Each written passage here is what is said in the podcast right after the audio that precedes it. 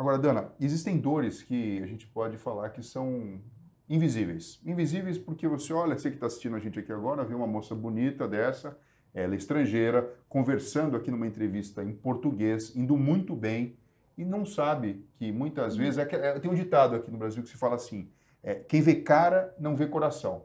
E no caso de doença invisível ou doenças que são extremamente raras, a pessoa olha e tem um preconceito e fala: não, você está muito bem, está tudo tranquilo com você. Gente, às vezes não está, às vezes tem um diagnóstico e o problema de saúde é sério e precisa ser diagnosticado e tratado.